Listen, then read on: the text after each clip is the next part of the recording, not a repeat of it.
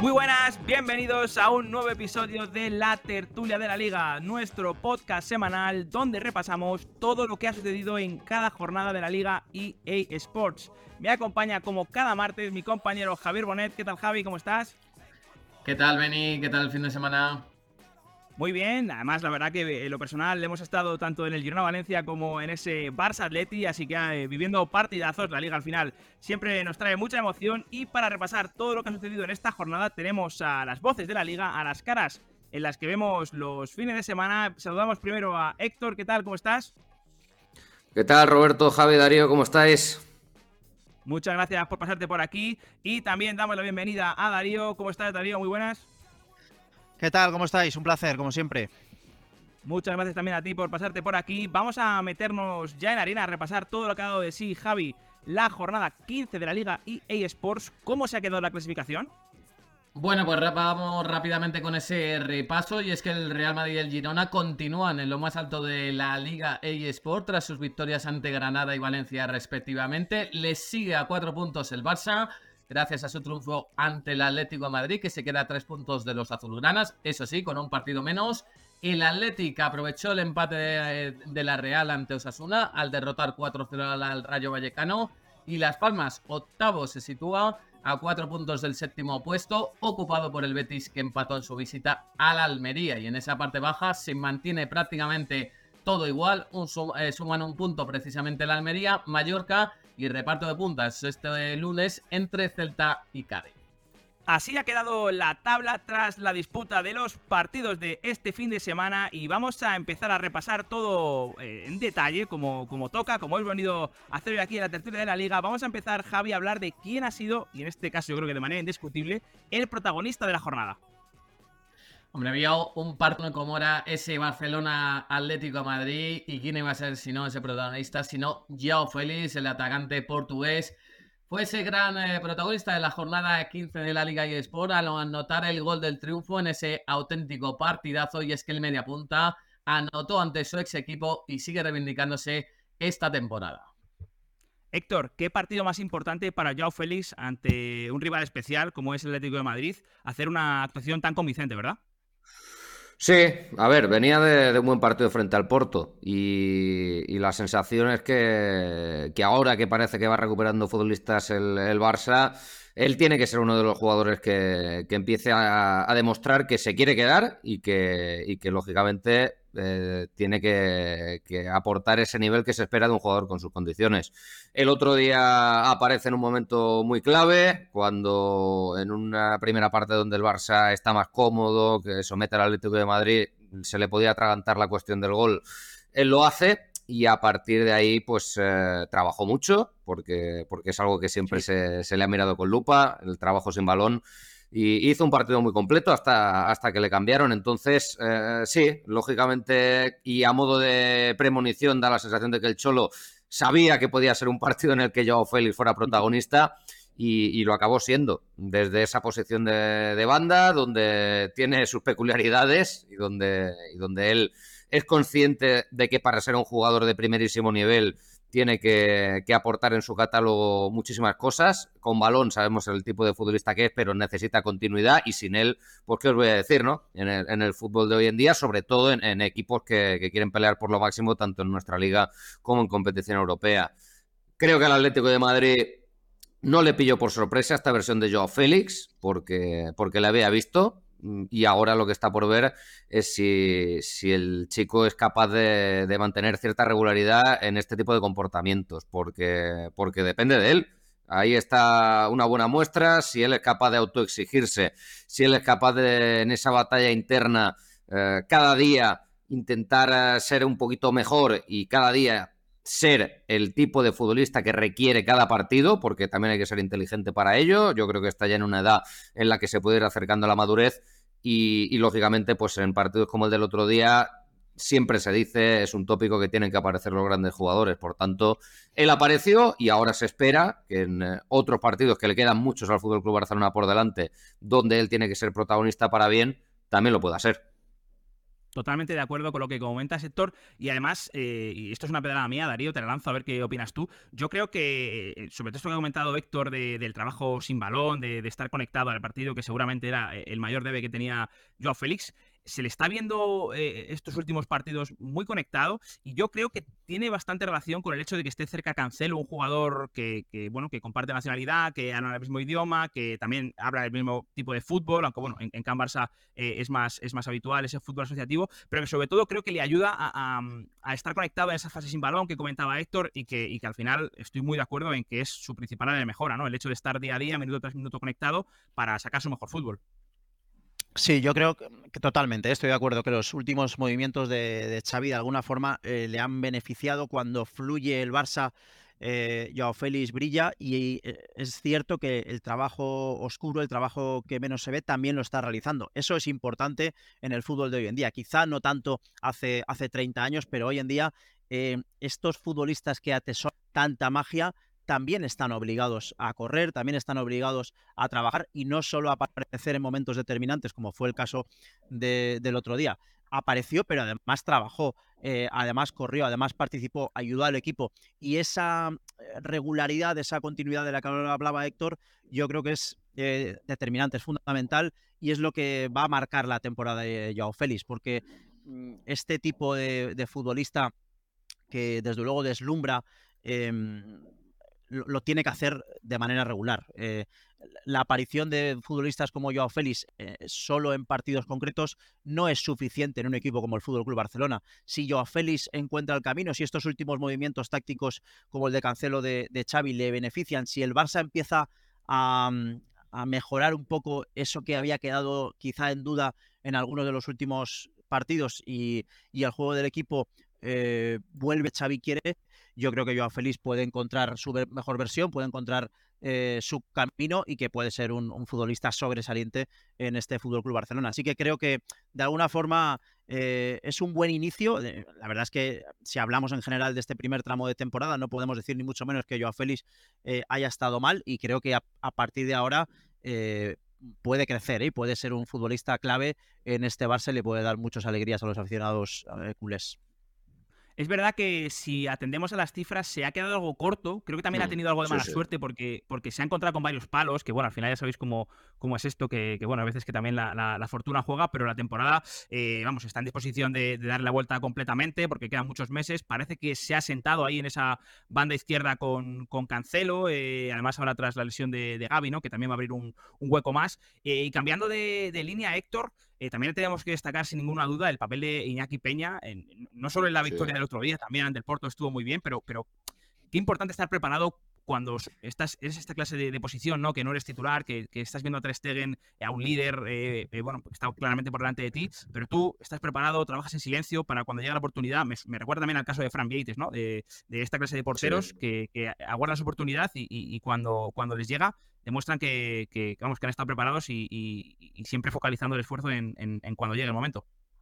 Sí, a ver, yo nunca he sido portero y por tanto no te puedo contar en primera persona lo que debe sentir eh, un tipo que, se encarga de una posición tan específica, tan crítica y tan especial a la vez. Pero sí que me da la sensación de que cuando el colectivo empieza a funcionar, pues podemos hablar de que funciona Joao Félix, que ha tenido una muy buena semana, que funciona Cancelo, que el centro del campo del Barça parece que vuelve a acercarse a lo que quiere ser, y también la forma de jugar del equipo, al fin y al cabo lo que hace es que la seguridad se transmite a todas las líneas. Y en una posición tan clave como es la portería, la ausencia de un tipo de tanto peso como Marc André Ter Stegen, que en un momento dado podría, podría significar, pues... Eh, una desgracia, en este caso no lo está siendo porque hay un tipo que por detrás se ha encargado de ir trabajando para que cuando le llegase la oportunidad la pudiera aprovechar, con unos roles muy marcados, porque no hay que olvidar que, ahí están las cartas boca arriba, todo el mundo sabe de lo que estamos hablando, pero él desde la aceptación de ese papel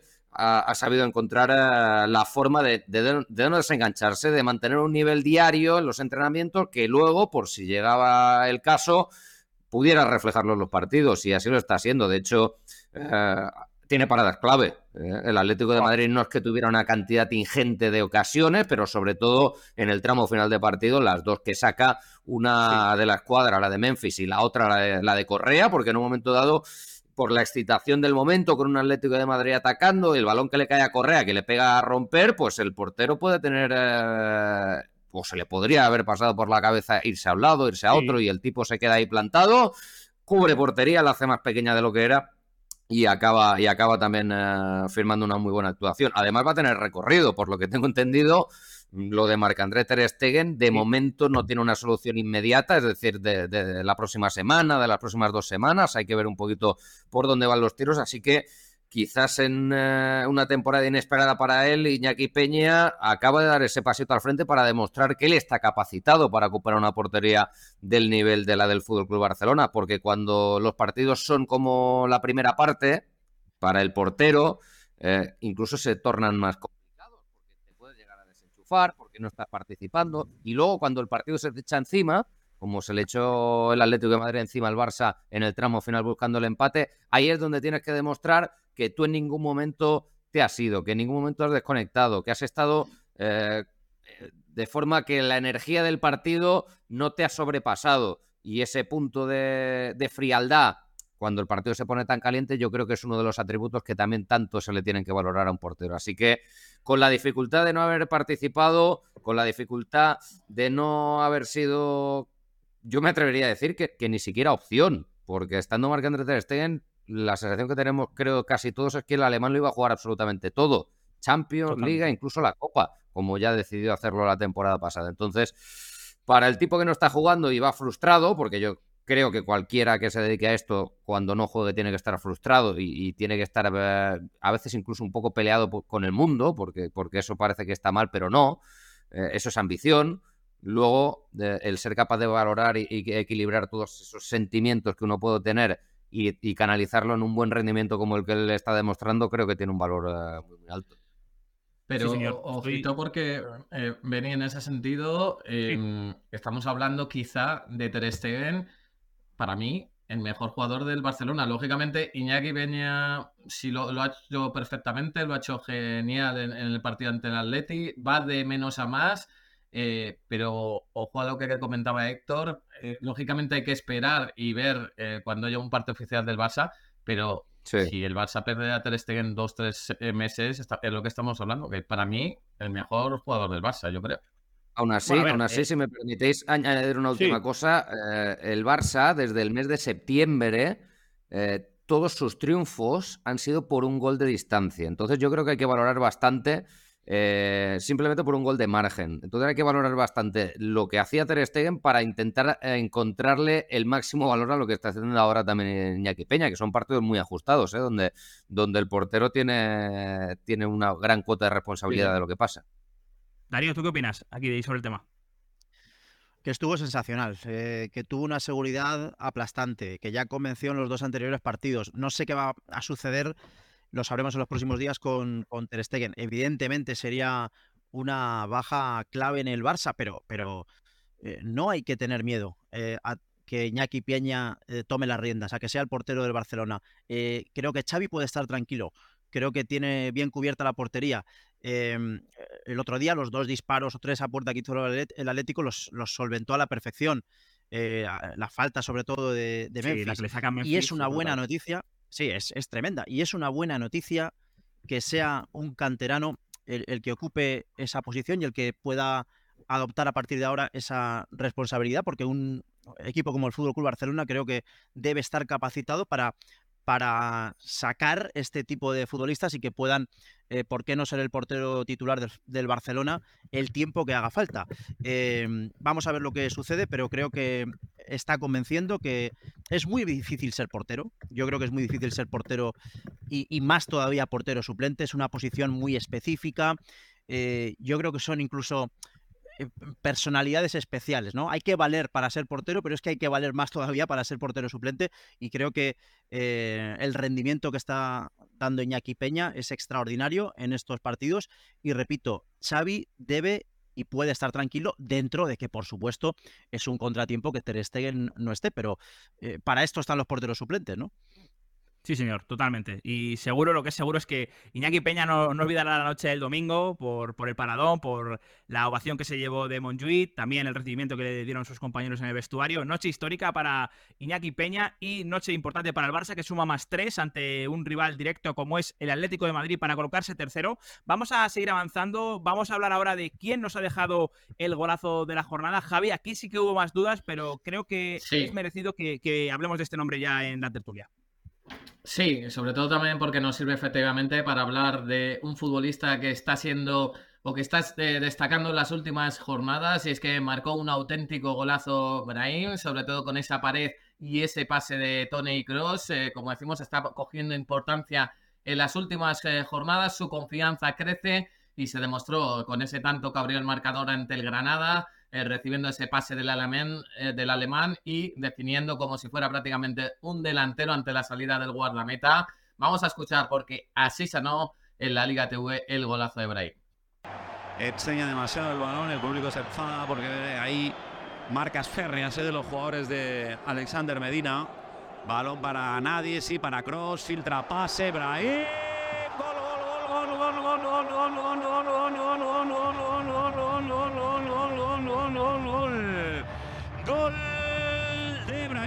Y este balón de gol con el que Brahim anotó ante el Granada puede ser tuyo gracias a Goalball, como todos los balones que tocan las redes de la Liga A Sport. Adquiere el coleccionable digital del balón en goalball.com y entra en el sorteo de la pelota física con certificado de originalidad.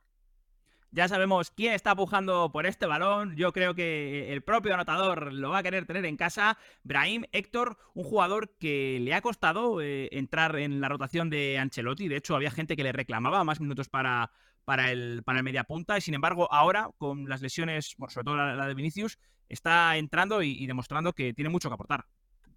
Pues sí, porque, porque además su propio entrenador había dicho que, que estaba mereciendo más y que se lo estaba ganando en el día a día. Entonces, qué mejor manera que demostrarle que incluso quieres más que, con eh, goles, que con asistencias, porque al final, eh, bueno, y con el desparpajo que demuestra cada vez que entra, que cuando uno no tiene continuidad, pues también es más complicado. luego, luego desenvolverte con naturalidad, ser tú mismo, tener confianza todas esas cosas que, te pueden convertir, si lo tienes, en muy buen suplente, pero que en el caso de Brahim eh, da la sensación de que no se conforma con eso y será un inconformista. Es más que necesario en cualquier equipo, pero más todavía en un equipo que se juega todo lo que se está jugando el Real Madrid.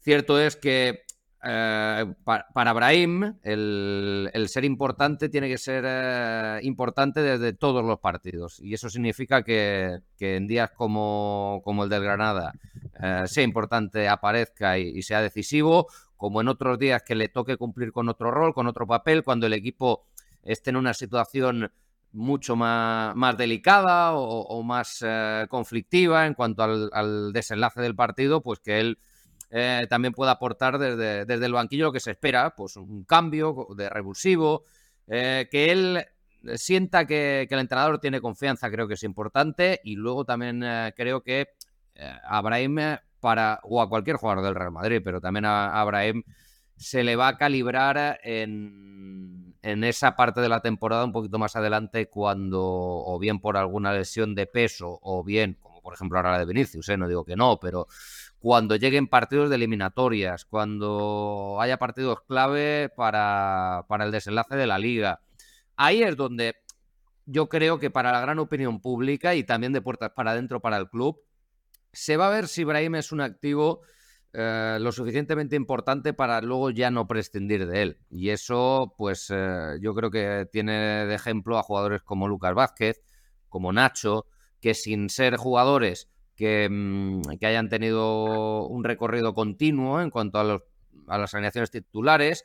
Luego, pues se dice, han cumplido. Bueno, pues a Brahim se le va a pedir que cumpla y por su posición en el terreno de juego, por su demarcación, también se le va a pedir que sea, que sea bastante exquisito. Entonces, no está en una situación sencilla para nada el futbolista, pero creo que tiene una, un hambre, una alegría cuando sale al campo en todo lo que hace y unas ganas de hacer parte del Real Madrid que, le pueden dar alas y, para el entrenador eso yo creo que tiene que ser algo que valore y, que lo aproveche.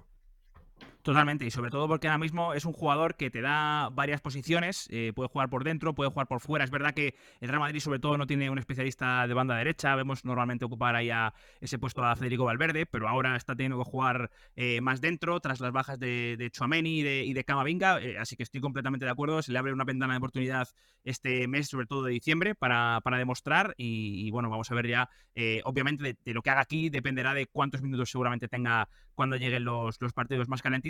Y cambiando de, tercio, Darío, eh, creo que el protagonista de, estas últimas semanas en el Real Madrid es indiscutible, Rodrigo Goes, eh, el jugador que es verdad que yo creo que estaba jugando mejor de lo que decían sus cifras en, pero, pero las dudas estaban ahí porque al final eh, no marcaba, marcó creo que la jornada 1 ante en San Mamés y, estuvo sin marcar después hasta, hasta creo que la jornada 13. Luego al final, bueno, cuando, cuando, cuando no marcas al final es normal que, se hable de ti, pero, se ha hecho hueco y, ahora mismo está a un nivel altísimo, demostrando el jugador que es, ¿no? La, la, capacidad que tiene de asociarse por dentro y además ahora dejando incluso golazos.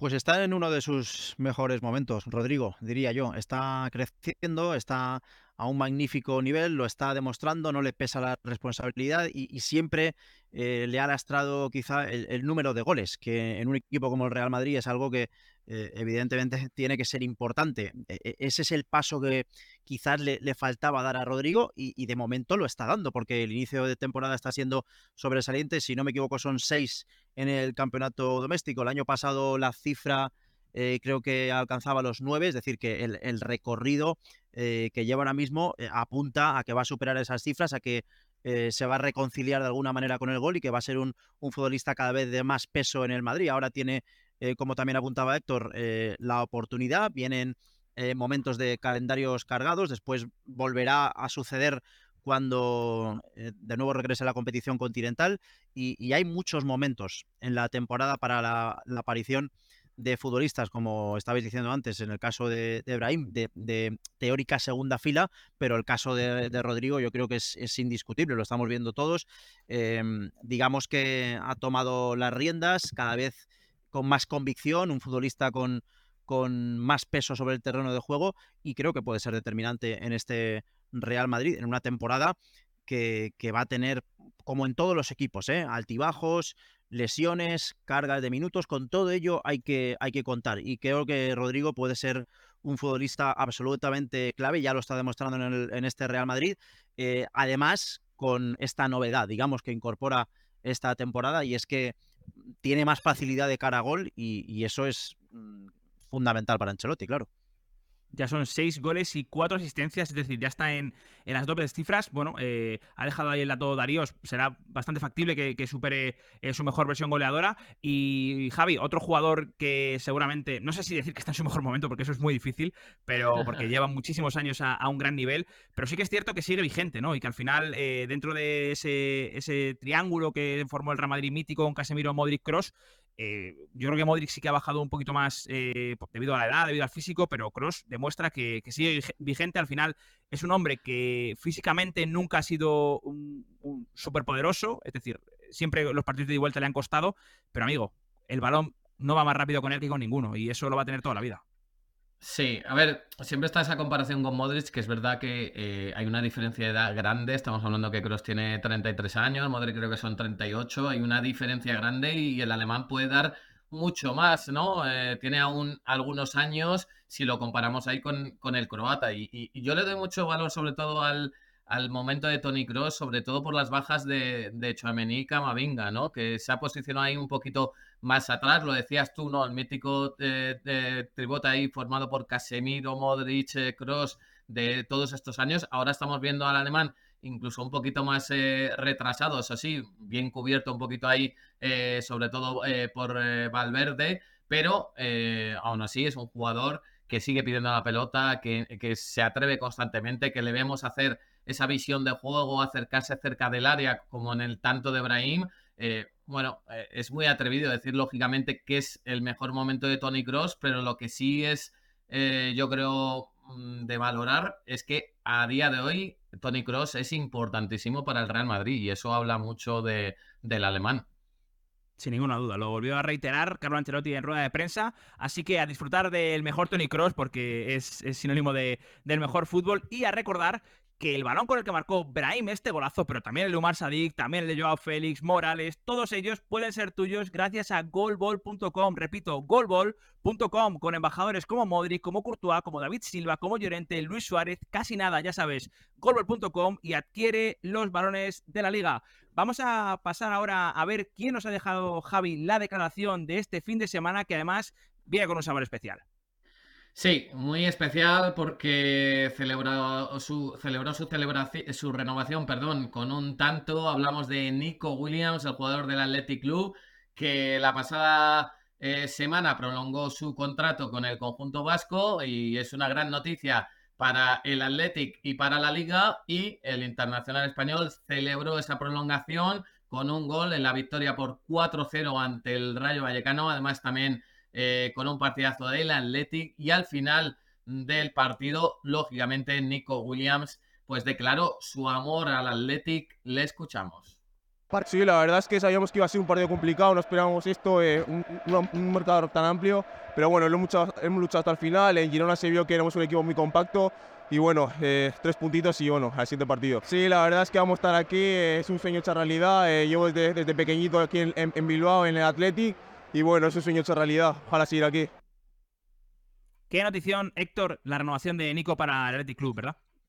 Más que necesaria, más que necesaria porque para, para un club que sabemos tiene los condicionantes que tiene, el, el, ver la posibilidad cercana de que pudiera abandonar la entidad sin, sin recibir ningún tipo de retribución, ni siquiera económica, era, era durísimo, era catastrófico. Entonces, creo que, que más allá de, lo que se ofrece en el primer equipo, en el Athletic Club se trabajó de una manera, también con, la llegada de la nueva directiva, con Miquel González como director de fútbol, en la que se inculca mucho la, la importancia de alcanzar el primer equipo, de ese sentimiento de pertenencia y luego eh, la exposición que tiene a día de hoy el Athletic Club, la importancia de sentirte parte del Athletic Club en la sociedad vasca dentro de lo que significa competir en la liga, en la liga española. Entonces, para Nico, que es un jugador con unas condiciones que yo creo todos estaremos de acuerdo, le pueden convertir, si no en el mejor extremo de la liga,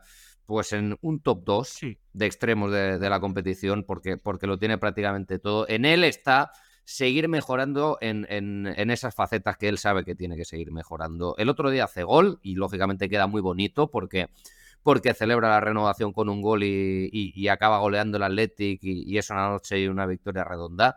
Pero él sabe que la temporada pasada hizo seis goles, que tuvo ocasiones para hacer más y que este curso a él lo que se le pide y lo que le puede hacer la diferencia son las cifras, porque las condiciones las tiene, el desborde lo tiene, la velocidad la tiene, ese físico eh, privilegiado lo tiene. Entonces a él lo que le faltará para dar pasos hacia un nivel muy muy alto, que yo creo que todos entendemos que lo puede alcanzar, ese techo, que todavía queda muy lejano, es que él haga cifras. Porque a Nico lo que se le pide son cifras. Esta temporada son varias asistencias. Es uno de los líderes en cuanto a asistencia, ya no solo del equipo, sino también de, de toda la liga. Entonces, eso es lo que se le puede demandar a Nico. Y Nico sí que tiene mucha continuidad en lo que hace. Nico es un jugador que, es difícil que se vaya de los partidos porque su equipo le necesita mucho, porque la forma de atacar de su equipo pasa por, por ahí, pasa por la, fuerza de, sus futbolistas en banda. Entonces, él sí que tiene esa continuidad, él sí se involucra constantemente en el juego del equipo y eso, pues lógicamente lo que hace es que luego, cuando llegues a, las zonas más calientes, pues puedas llegar en un momento dado fundido, puedas no tomar buenas decisiones. Entonces, en cuanto él mejore un poquito la toma de decisión. Ya no solo estamos hablando de un internacional español que va a estar en la próxima Eurocopa, que pueda estar en los grandes torneos. Estamos hablando de un jugador que el Athletic Club, y a pesar de esta renovación, sabe que si sigue a este nivel, incluso lo va acrecentando, cada temporada va a tener varios equipos llamando a la puerta porque le van a querer. Entonces el Athletic Club, a nivel estratégico, necesitaba esta renovación como el aire.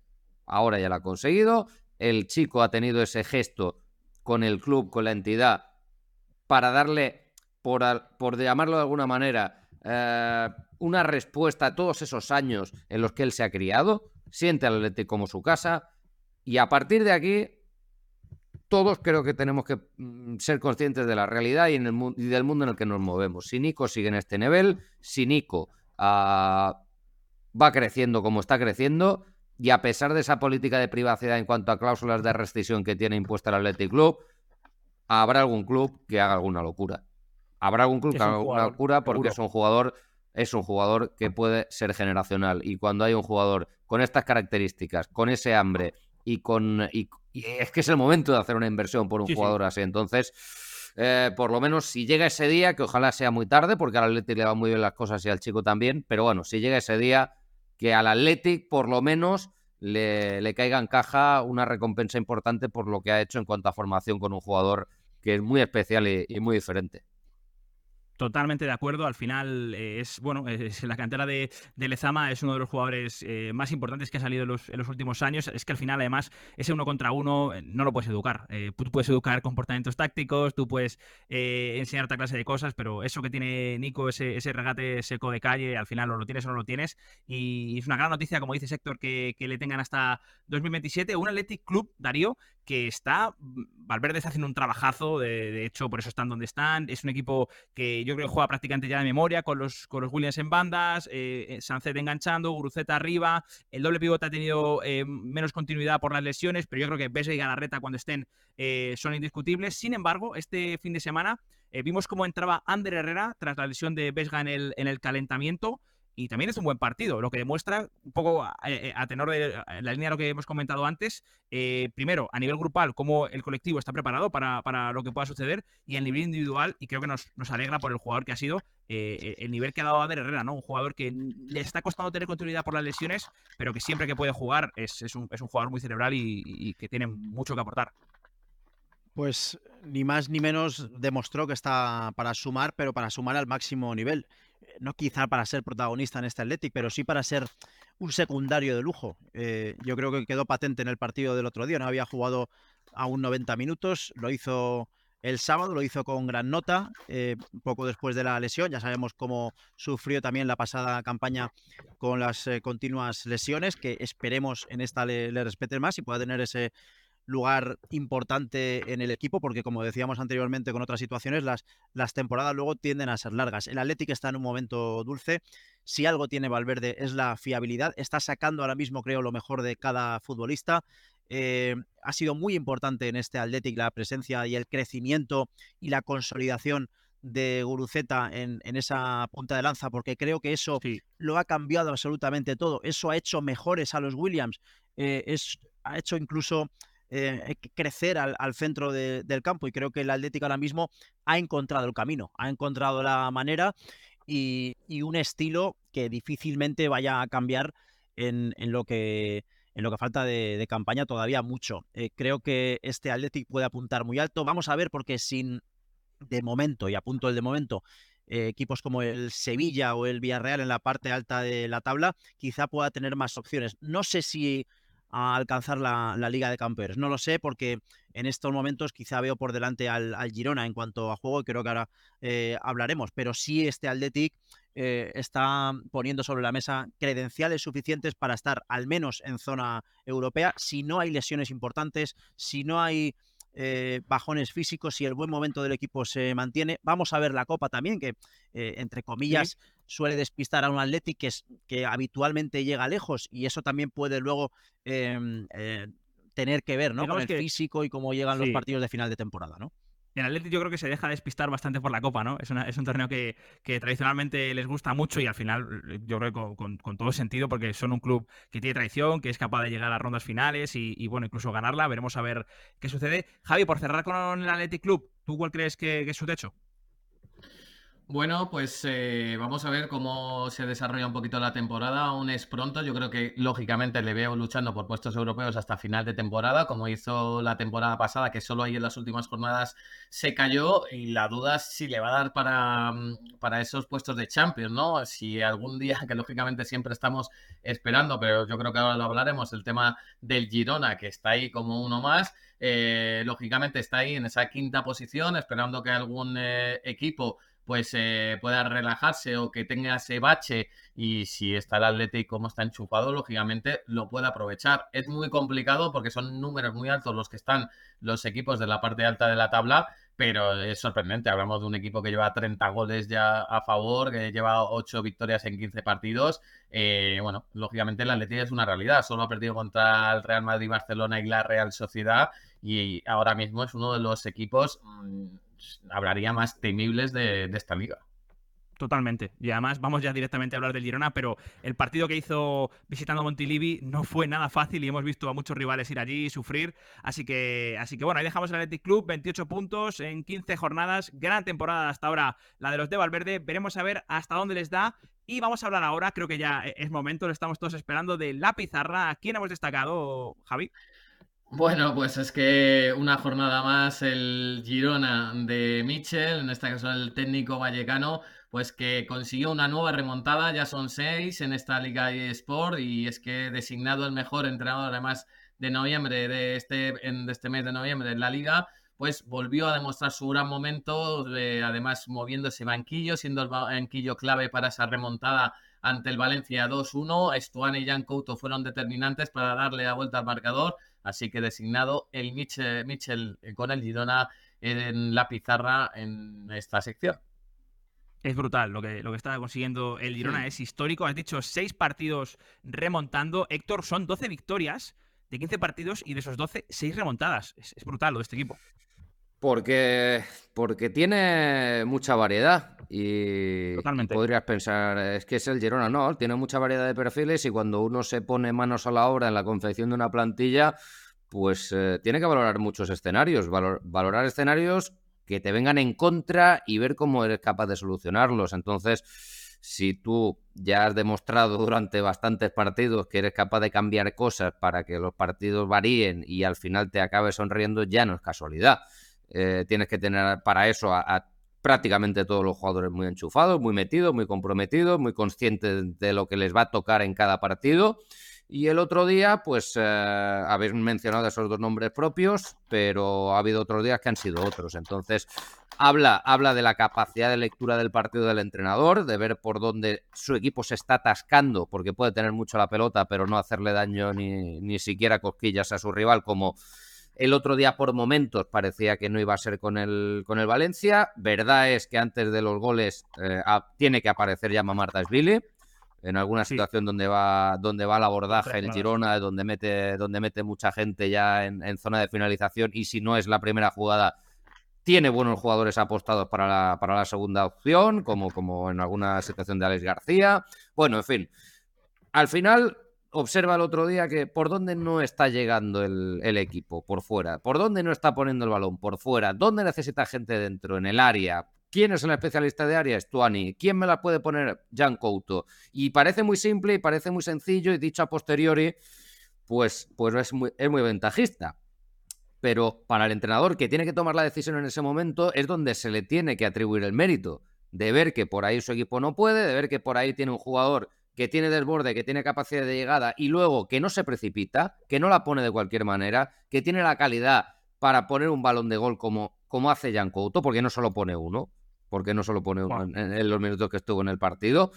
Y luego, pues, tener a un tipo, tener a un tipo que pasará en los años, que, tendrá 55 años, que jugará con nosotros en las pachanguitas de, de entre semana y que seguirá hinchándose a hacer goles porque es algo porque es algo innato porque es algo innato porque es un futbolista que dentro del área tiene algo que muy pocos tienen y lógicamente pues en el correr de 95 minutos de partido no te los va a aguantar. Y, y él ser revulsivo en otro tipo de partido cuando al Girona en un, en un momento dado igual le toque defender de otra manera pues igual no puede lucir tanto. Ahora bien en ese contexto donde el equipo va a volcarse donde el equipo va a meter valores en el área pues es un jugador como muy poquito, muy poquito, muy poquito. Como ninguno en la historia del Girona y como muy poquitos a día de hoy en, en, la Liga Española, porque es así, porque es un jugador que está en el área, es un jugador que yo es que me cuesta encontrar, de verdad te lo digo, a día de hoy, me cuesta encontrar tres jugadores, dos jugadores delantero de área puro mejores que Cristian de verdad. Totalmente de acuerdo, ¿no? Para al final ahí es que sabemos que la experiencia es un grado y al final eh, Cristian ya lleva muchos, muchos partidos sabiendo dónde hace más daño a los centrales. En este caso, por ejemplo, se, emparejó con Bosquera. No sé si fue algo que, buscó eh, eh, Mitchell, seguro que ese 2 para 2 con, con Domi contra, contra Bosquera Paulista y al final, bueno, pues encontró el premio. Y lo que decía Héctor, Darío, la, gran gestión que está haciendo Mitchell de los recursos, porque por ejemplo en este partido sentó a Couto que venía jugando bien, metió a Eric en derecha, pero es que cuando el partido no le va bien con el 0-1, eh, cambia a Sabiño de banda, mete a Sigankov por dentro. O sea, es que es un entrenador que está demostrando que tiene un, conocimiento y una capacidad total de, manejar sus recursos y que además eh, todos los jugadores le creen. Es decir, eh, por ejemplo, no está jugando y, podría eh, poner caritas y demás, pero el tío sale convencido, lo que le toca jugar lo tiene y además Mitchell siempre se rinde ante el rueda de prensa. Lo que quiero decir, por, resumir, qué gran gestor es Mitchell de, de vestuario, ¿no? Mitchell no emparejó a Stuani con Mosquera por casualidad, puedes estar convencido. Es la inteligencia pura desde el banquillo. En el momento en el que el partido estaba perdido, eh, intentó eh, detectar y lo consiguió a la perfección las debilidades del Valencia. ¿Cuáles son las debilidades del Valencia en estos momentos? Pues una defensa joven, futbolistas eh, con mucha menos experiencia en, en, la máxima categoría y en este caso Stuani salió para adelantarse y para desquiciar a, Mosquera en esos minutos en los que estuvo sobre el terreno de juego. Es un movimiento estratégico descomunal mm, como el de Jan Couto, como el de Porto, de Mitchell desde el banquillo. Este Girona eh, no da la sensación de, desgaste, de sorpresa eh, desinflable, digamos, como ha sucedido con otros equipos que han empezado muy bien en otras temporadas. No sé si caerá o no en la clasificación, pero yo sí le veo claramente con opciones de, de llegar a la, a la, cuarta posición, no da sensación de desgaste, eh, lo contrario, es un equipo con hambre, es un auténtico huracán, con fe hasta el final, como vimos el otro día entre el Valencia, eh, aprieta, aprieta constantemente a los rivales y los devora cuando puede, los devora cuando puede. Es un auténtico espectáculo ver jugar a este Girona, es una gran noticia para el fútbol que el Girona esté donde está ahora mismo en la clasificación y es la, yo diría que es la confianza al extremo en, un estilo, la convicción, eh, el trabajo, hay que quitarse el sombrero. Y es ese momento, ¿verdad? Cuando te, sale todo, que al final entras en esa dinámica y te crees capaz de todo, eh, el más alto, el más guapo, y al final, pues mira, acaba cayendo el resultado. Así que bueno, vemos a, ver hasta dónde les llega. De momento son 15 jornadas, 38 puntazos. Es decir, es que eh, el mejor Barça de Guardiola. Y se sobrepone el error. Y sí, sí, es muy importante, se sobrepone el error porque viene de un error importante el gol del Valencia, entonces mm, que, que eso también tiene, tiene un mérito extra. Sí, totalmente. Además, eh, Mitchell eh, no lo quiso pasar en rueda de prensa, le dejó el palito a Sabiño, que, se precipitó en el saque. No quiso apuntar tanto a, David López, pero totalmente de acuerdo. Un equipo que, cree y que pese a que eh, bueno, encuentre un bache en el camino, sabe que puede sortearlo. Así que veremos a ver hasta dónde les da por, por no que no se nos haga esto demasiado largo. Vamos a pasar ya directamente al último tema que tenemos preparado, Javi que también creo que, es muy interesante porque es otro equipo, otro entrenador que está jugando como Los Ángeles y que nos deja un dato importante. Sí, hablamos de Las Palmas y su fortín en el estadio de Gran Canaria y es que ha ganado cuatro de sus últimos cinco partidos en su estadio el equipo de García Pimienta, que ya es octavo en la Liga eSport gracias a su triunfo 2-0 ante el Getafe el pasado viernes. Y es que estos triunfos en casa están siendo claves para ese gran momento suyo del conjunto canario en la competición. Totalmente de acuerdo. Repasando ahora mismo los últimos eh, cinco partidos, ha ganado a Getafe, ha ganado a Atlético de Madrid, ha ganado en casa a Celta y ha ganado a Granada. Es decir, una victoria ante un equipo poderoso como es el Atleti y otras ante también buenos equipos, pero que son más por esa, por esa, esa pelea por, por la permanencia, ¿verdad? Héctor, ¿qué te parece, qué te está pareciendo la temporada de Las Palmas? La verdad que es un equipo muy disfrutón, ¿no? Flipante, flipante, flipante, porque para mí, para mí, quitando lo que está haciendo el Girona, es el, equipo revelación para mí, ¿eh? Para mí, te lo digo que he estado mamando Unión Deportiva Las Palmas en segunda durante, durante unos cuantos años. Entonces, a mí, el gran valor de mejora de la Unión Deportiva Las Palmas, te lo digo de verdad, y era algo que, eh, viéndolo ya no solo el curso anterior, cursos anteriores, pero bueno, para, para ceñirnos a la etapa de García Pimienta, era la cuestión defensiva a mí me generaba dudas, y, lo tengo que decir tal cual, me generaba dudas a nivel defensivo. Me parecía que era un equipo que si no era capaz de metamorfearse en algún momento y, mm, entender que en primera división iba a haber eh, situaciones que no le iban a permitir a ser eh, el equipo que quería ser sí o sí, em, que lo iba a pasar mal. Si no tenía plan B, lo iba a pasar mal. Pero es que no solo tiene plan B, que tiene plan B, tiene plan C, y no digo a nivel disposicional en el terreno de juego. ¿eh? Me, refiero a que cuando uno ve que la Unión Deportiva Las Palmas asciende a Primera División y uno de sus refuerzos es Cristian Herrera, uno piensa, ¿por dónde va el, proyecto? ¿Por, ¿Por dónde va todo esto? Y al final lo que te demuestra es que si hay un entendimiento entre el cuerpo técnico, entre la dirección deportiva, entre la propiedad, si se generan confianzas, si no se quieren pisar el terreno el uno al otro, y si hay un liderazgo como el que está demostrando tener García Pimienta, el trabajo que está llevando a cabo la Unión Deportiva Las Palmas de convencimiento de lo que hace, solo necesitaba algo para triunfar, y era el resultado. Porque muchas veces puedes hacer muchas cosas bien y si el resultado no te acompaña, te vas al garete. Se va el entrenador, los jugadores ya no valen, el proyecto es eh, una soberana porquería, que se me entienda, y todo lo que se suele generar en torno a un equipo que no gana partidos. Esa era la gran duda. El nivel, el nivel defensivo del equipo y la capacidad de sacar resultados. Pues bueno, el nivel defensivo del equipo está ahí, se está viendo los números de goles encajados y la forma que tiene de defender el equipo. Y luego se está viendo la gestión de los partidos por parte de un equipo que no olvidemos, no está pudiendo contar demasiado por H o por B con Jonathan Viera, que era la gran referencia y el futbolista en torno al que giraba el equipo gran parte eh, de la temporada pasada.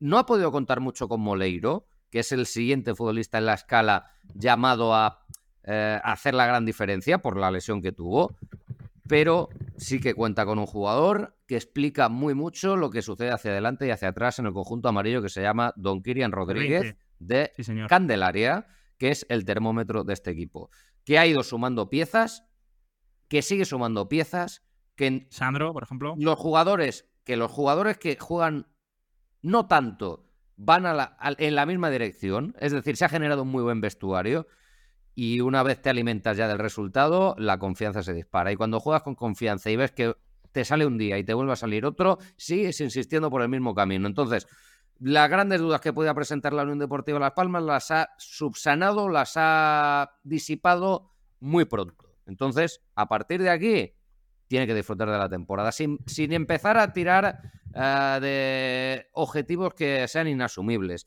sin empezar a, tener que compararse con otros equipos. No, no, no, no, no. Aquí lo que tiene que hacer es disfrutar del proceso que lo está haciendo y eso para un recién ascendido, de verdad, es que es, es me atrevo a decir que es casi imposible. ¿Cómo puedes llegar a disfrutar del proceso de un equipo recién ascendido con el mercado que ha hecho, sin, sin fichar eh, estrellas rutilantes, sin, sin haber tirado de chequera? Pues como lo está haciendo la Unión Deportiva de Las Palmas, sin renunciar a lo que es su esencia, que es la gente de la tierra, sin renunciar a lo que es en su foro más interno el fútbol canario, o debería ser bajo mi punto de vista, porque yo lo he visto in situ y, sé lo que es, y, que todo eso en el primer nivel, en primera división, además te dé resultado, es como para estar con el pecho de verdad muy, muy hinchado.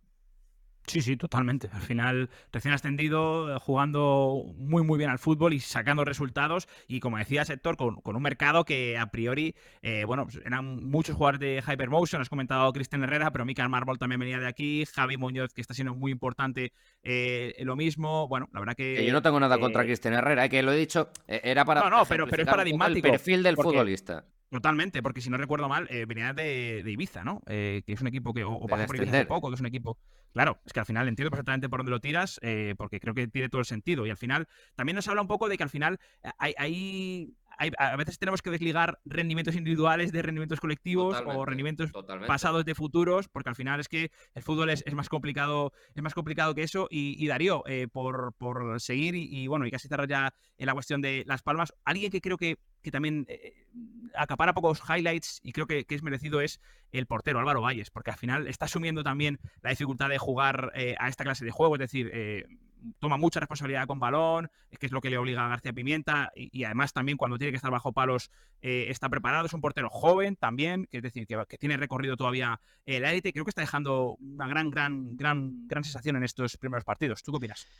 Pues me parece una de las mejores noticias de lo que llevamos de campeonato. Un portero sólido, un portero que está respondiendo, que va acorde al juego del equipo, que aparece en momentos decisivos y que está rindiendo yo creo que a un nivel más alto de lo que se esperaba. Creo que debe estar muy satisfecha con él la afición de la Unión Deportiva Las Palmas y en general con la plantilla. Yo creo que Héctor eh, ha hecho una radiografía prácticamente perfecta y poco más hay que añadir. Es, una plantilla que sin duda, eh, si algo tiene es equilibrio y que está más compensada desde luego, de lo que podía parecer a principio de campaña. Que tiene un entrenador que, ojo, es un grandísimo estratega, lo está demostrando, que es un grandísimo motivador, lo está demostrando, y que además sabe leer los partidos a la perfección. Las Palmas haciendo eh, muchísimo menos ruido que otros equipos, pero ahí está en una temporada para descubrirse. Un equipo que, eh, que además pocas veces pierde el control. Eh, a, pocos partidos le salen torcidos ¿no? a, la Unión Deportiva Las Palmas, con, con seriedad defensiva, con el atrevimiento eh, y, la, chispa eh, y la velocidad arriba, el, rendimiento al 200% ¿no? de cada futbolista, eh, que creo que está siendo absolutamente clave en este primer tercio de campaña. Así que bueno, vamos a ver si es capaz de, mantener el nivel, pero desde luego el trabajo que está haciendo la Unión Deportiva Las Palmas es, sensacional. Sin duda, ese va a ser seguramente, ¿verdad? su gran eh, objetivo, ¿no? Mantener este nivel, pero bueno, como el de todos los equipos al final, ¿no? Y, ya por, por, cerrar y aportar este dato, eh, estoy viendo que en goles eh, encajados es el, tercer equipo, no, el segundo equipo, es decir, el Real Madrid con nueve goles encajados y después ya viene Atlético de Madrid y Las Palmas, ¿eh? O sea, con una defensa con mucha mármol, Araujo el otro día, Coco, Cardona, es decir, jugadores del 99, 2000, 2001 cuidado porque, porque la verdad que es un equipo, como dice Héctor, vamos, si no fuera por el Girona la revelación sin ninguna duda, octavo clasificado, 15, 21 eh, puntos en 15 jornadas, la verdad que maravilloso, veremos a ver cómo siguen rindiendo en la liga EA Sports y vamos ya a cerrar el podcast de hoy, Javi, con repasando lo que se viene este próximo fin de semana en la liga EA Sports. Y empieza como siempre el viernes a las 9 de la noche, abre la jornada 16, un Getafe Valencia. Partido especial para Bordalás este. El, sábado sigue la acción a las 2 de la tarde. A la vez, Unión Deportiva Las Palmas. A las 4 y cuarto, cuidado. Eh, Isco Time, Betis contra el Real Madrid. A partir de las 6 y media, Villarreal, Real Sociedad. Y a partir de las 9 de la noche, Real Club Deportivo Mallorca, Sevilla Fútbol Club. El domingo a las 2 de la tarde, Atlético Madrid-Almería. A las 4 y cuarto, Granada Athletic. A las 6 y media, Cádiz Osasuna. Y a las 9 de la noche, ojo también, partidazo, Barcelona-Girona. Tremendo eh, lo que nos espera en Montjuic para cerrar el domingo y el lunes cierra la jornada 16 ese Rayo Vallecano Celta de Vigo, así que tenemos jornadón por delante. Darío, Héctor, gracias por pasaros por aquí, os escuchamos este fin de semana. Un gusto. Va a ser de las mejores jornadas esta, ¿eh? Ojo, un abrazo a todos. Todos muy pendientes de la tele. Gracias, chicos, gracias por pasaros. Gracias a ti también, Javi, por estar por aquí. Nosotros nos despedimos hoy. Volvemos el